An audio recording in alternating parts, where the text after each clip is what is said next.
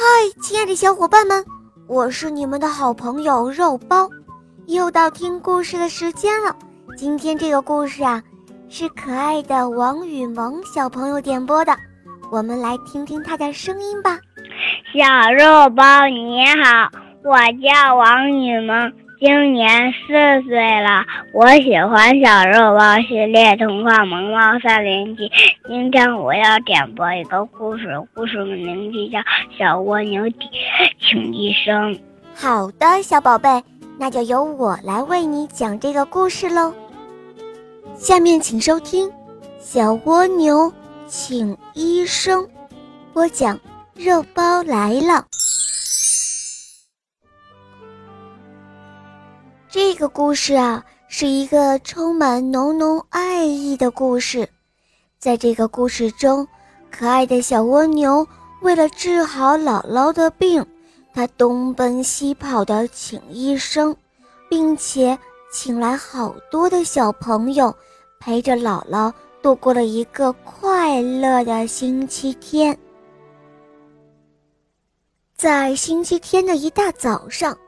小蜗牛星星兴高采烈地去姥姥家玩，姥姥一个人住在米吉森林的另外一边，她一个人实在是太孤单了。星星每到星期天的时候都要去姥姥家陪姥姥的。姥姥，姥姥！星星一边喊着姥姥。一边跑进了姥姥的家。哎，怎么没有人呢？姥姥去哪里了呢？她知道我今天要来的呀。星星感到非常奇怪，他嘀咕着。这个时候，从姥姥的房间里传来了一阵痛苦的呻吟声。星星连忙跑了进去，只见。姥姥昏睡在床上，满脸通红。姥姥，姥姥，你怎么了？星星说着，上前摸了摸姥姥。啊，好烫啊！姥姥发高烧了，这可怎么办呢？星星非常的着急，他急得像热锅上的蚂蚁，团团的转。对了，我得去找医生，找医生来看看姥姥。想到这里，星星急急忙忙的就跑出门去了。星星急忙赶往医生的家，可是他的速度实在是太慢了。等他赶到医生家，然后再回来，不知道要到什么时候呢。姥姥的病可不能耽搁呀！想到这儿，星星忍不住的哭了起来。我的速度太慢了，我怎么办啊？阳光明媚，美丽的天鹅姑娘菲菲在天空中悠闲的飞翔着，她那洁白的羽毛在阳光下闪闪发亮。他突然看到了小蜗牛星星在地上边爬边哭泣，翅膀向下一抖，飞到了星星的身边。他说：“嗨，星星，你怎么了？为什么哭得这么伤心啊？”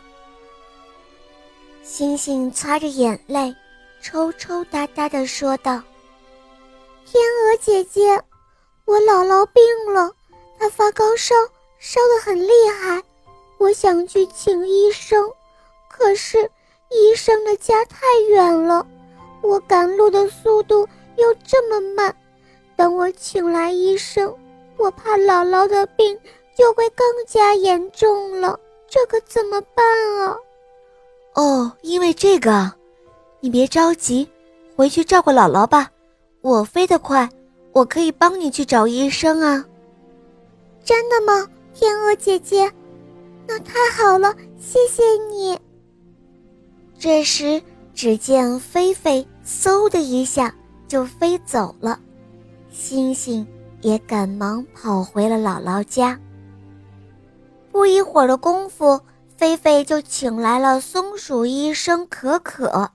星星忙把可可医生领到了姥姥的房间里。可可医生给姥姥检查以后，他说：“别担心，只是感冒，吃些退烧药，打一个吊瓶针，就会没事了。”可可医生说着，给姥姥打了吊针。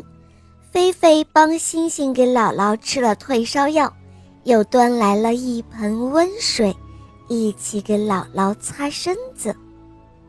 小伙伴们帮着星星一直忙到了中午，姥姥终于醒了，她的烧也退了，精神也好多了。星星终于松了一口气。笑逐颜开，姥姥，您终于醒了，还难受吗？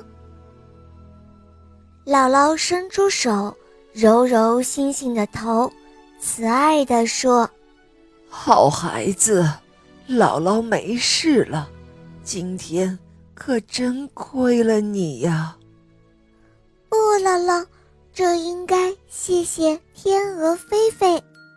多亏他帮我及时请来了医生，还有可可医生，是他医好了您的病。谢谢你们，可可医生，还有菲菲姐姐。哦，你们都是星星的好朋友吧？谢谢你们了。姥姥不用客气，我是星星的好朋友，这是我应该做的。是啊，姥姥，不用谢。现在天气凉了。您一个人可要多注意身体啊！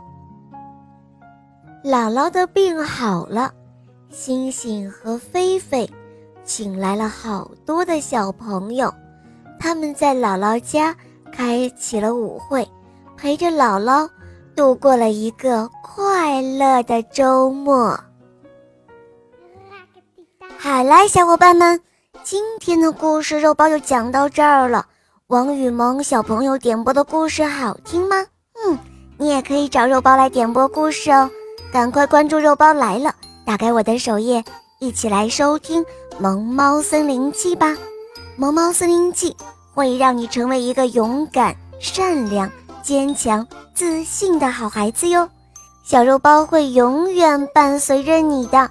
好了，王雨萌小宝贝，我们一起跟小朋友们说再见吧，好吗？小朋友们再见。嗯，小伙伴们，我们明天再见哦，么么哒。